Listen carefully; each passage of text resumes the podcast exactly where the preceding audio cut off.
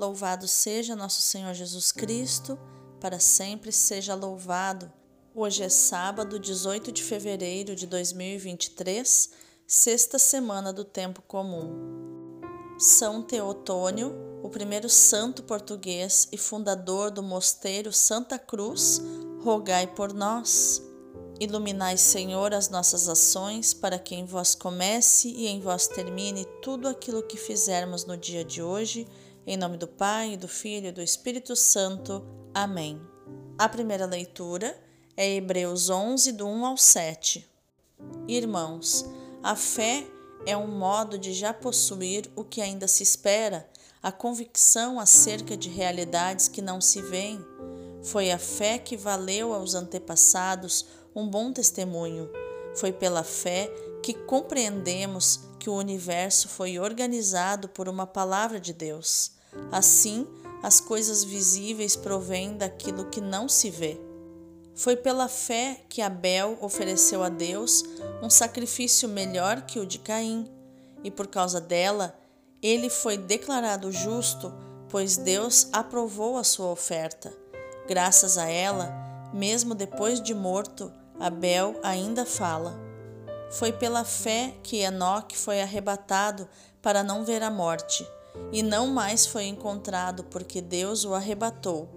Antes de ser arrebatado, porém, recebeu o testemunho de que foi agradável a Deus.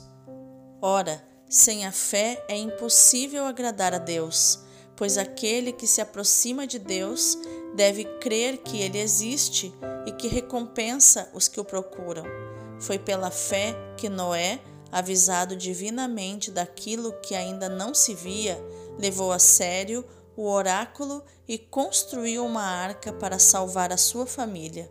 Pela fé, ele se separou do mundo, tornando-se herdeiro da justiça que se obtém pela fé. Palavra do Senhor, graças a Deus.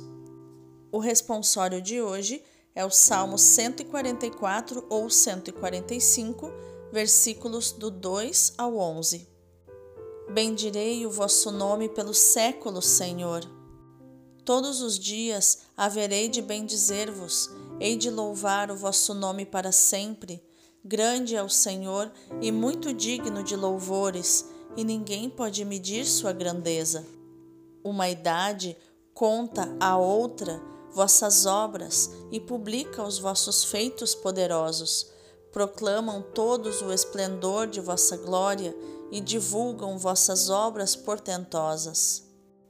Que vossas obras, ó Senhor, vos glorifiquem e os vossos santos com louvores vos bendigam.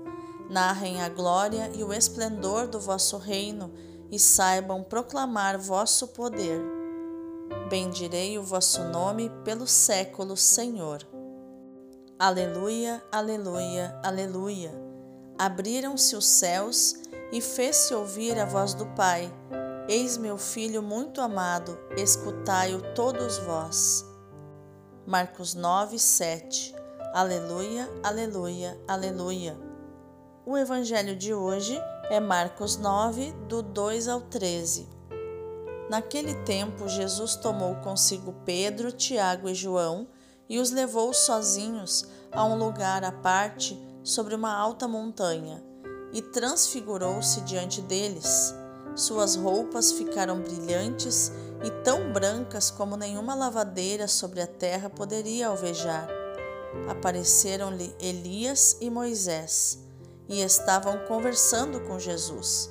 Então Pedro tomou a palavra e disse a Jesus: Mestre, é bom ficarmos aqui Vamos fazer três tendas, uma para ti, outra para Moisés e outra para Elias. Pedro não sabia o que dizer, pois estavam todos com muito medo. Então desceu uma nuvem e os encobriu com sua sombra. E da nuvem saiu uma voz: Este é o meu filho amado, escutai o que ele diz. E de repente, olhando em volta, não viram mais ninguém, a não ser somente Jesus com eles. Ao descerem da montanha, Jesus ordenou que não contassem a ninguém o que tinham visto, até que o filho do homem tivesse ressuscitado dos mortos. Eles observavam esta ordem, mas comentavam entre si o que queria dizer ressuscitar dos mortos.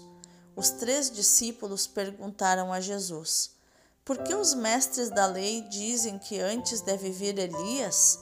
Jesus respondeu: De fato, antes vem Elias para pôr tudo em ordem. Mas, como dizem as Escrituras, que o filho do homem deve sofrer muito e ser rejeitado? Eu, porém, vos digo: Elias já veio e fizeram com ele tudo o que quiseram, exatamente como as Escrituras falaram a respeito dele. Palavra da salvação, glória a vós, Senhor. Vejamos o contexto das leituras de hoje.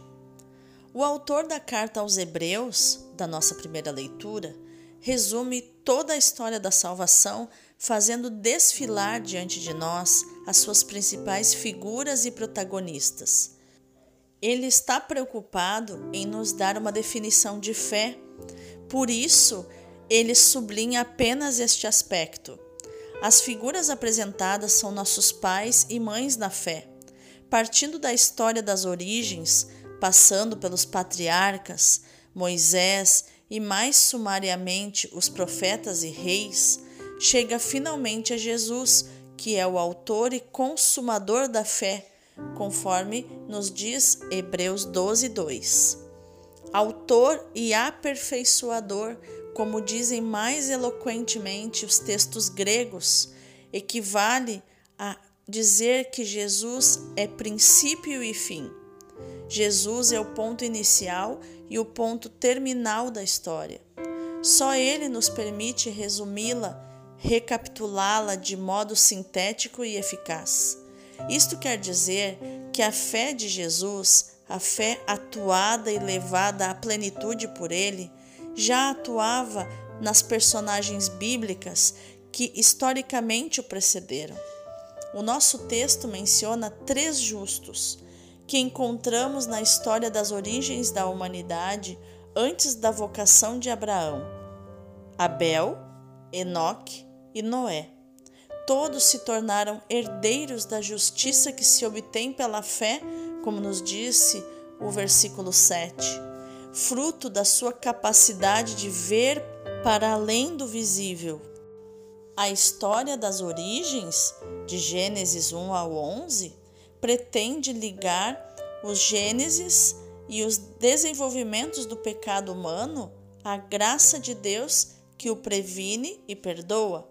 Mas só quem sabe olhar mais além do que o aparente senhorio das forças do mal é um homem de fé, capaz de organizar a sua vida de modo contrário ao do mundo, ou seja, viver na justiça.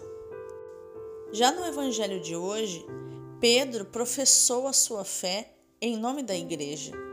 Jesus anunciou a cruz como seu destino e daqueles que o quisessem seguir. Agora intervém o Pai para confirmar a missão do Filho. Jesus vai a caminho de Jerusalém, onde irá dar a sua vida para a glória do Pai e nossa salvação. A transfiguração confirma a justeza da sua decisão e da decisão dos discípulos em segui-lo. Na narração encontramos os elementos típicos das teofanias: o monte alto, a glória, a nuvem luminosa, as tendas, a voz de Deus. A presença de Moisés e de Elias confirmam que Jesus é o profeta definitivo, o Messias esperado. A voz que se ouve é dirigida não só ao Filho, mas também a todos quantos a ouvem, e é a apresentação oficial que o Pai faz aos discípulos chamados a ser testemunhas da agonia. O destino de Jesus está para realizar-se. O segredo messiânico será completamente revelado na ressurreição. Mas os discípulos testemunhas privilegiadas da intimidade filial entre Jesus e o Pai e com os grandes amigos de Deus do Antigo Testamento, não conseguem acreditar que o Messias deva morrer e ressuscitar.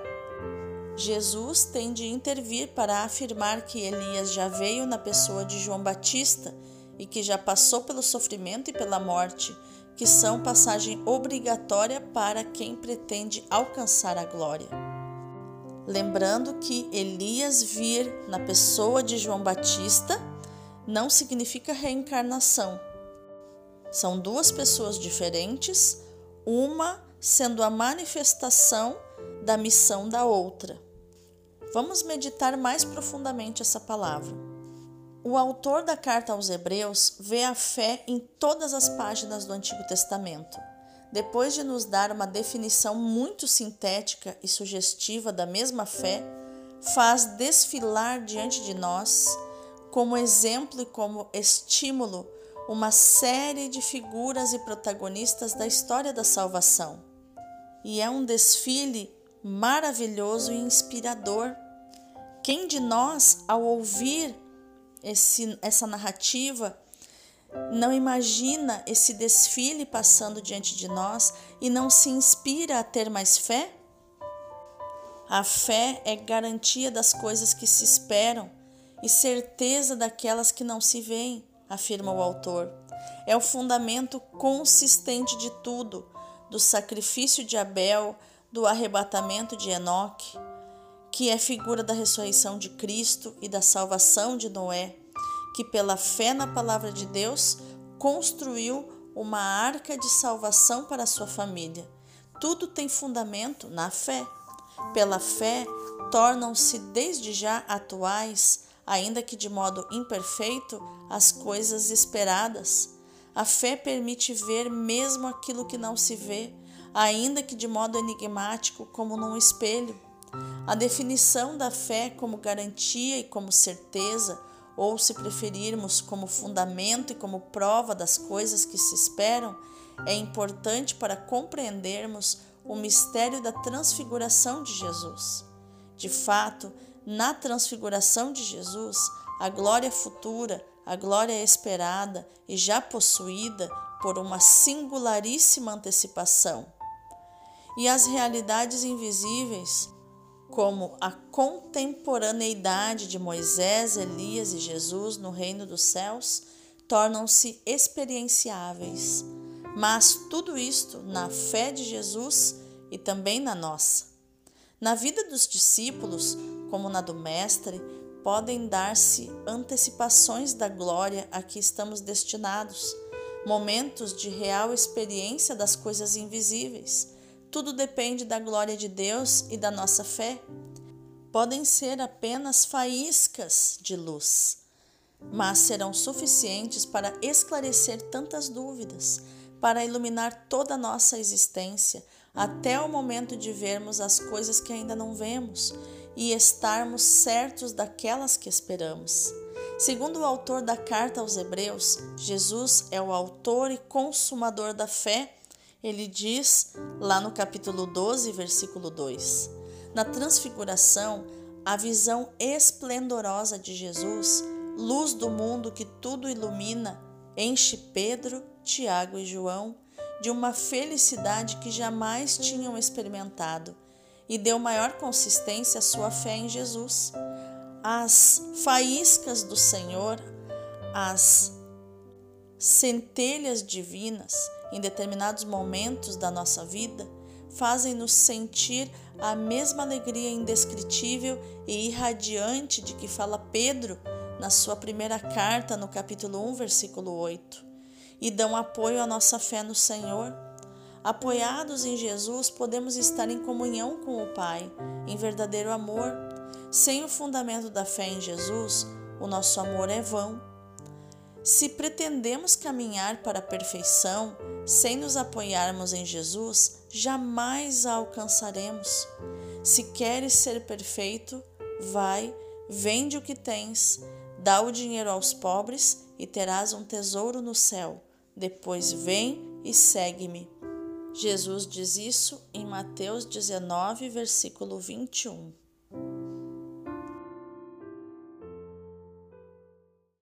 Vamos orar?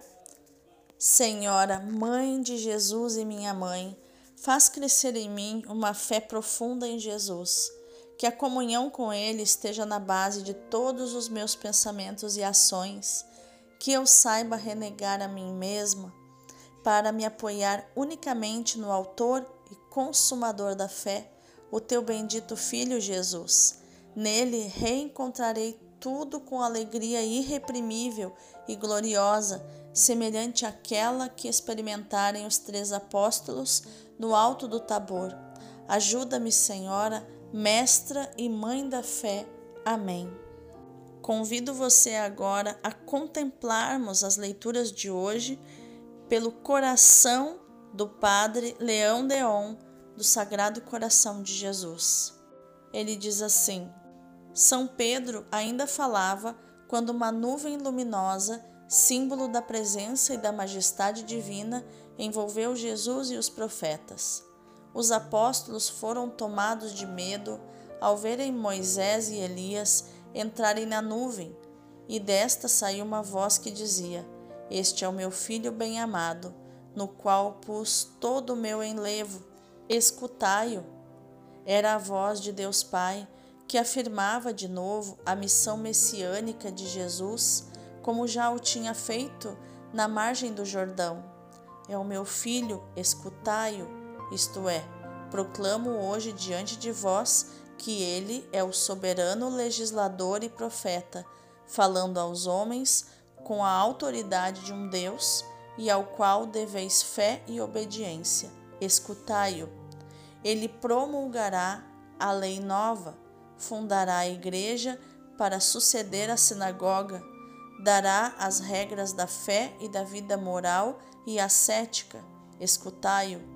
Os três apóstolos, assustados, tinham se prostrado com a face por terra, mas Jesus aproximou-se tocou-lhes e disse: Levantai-vos, não temais.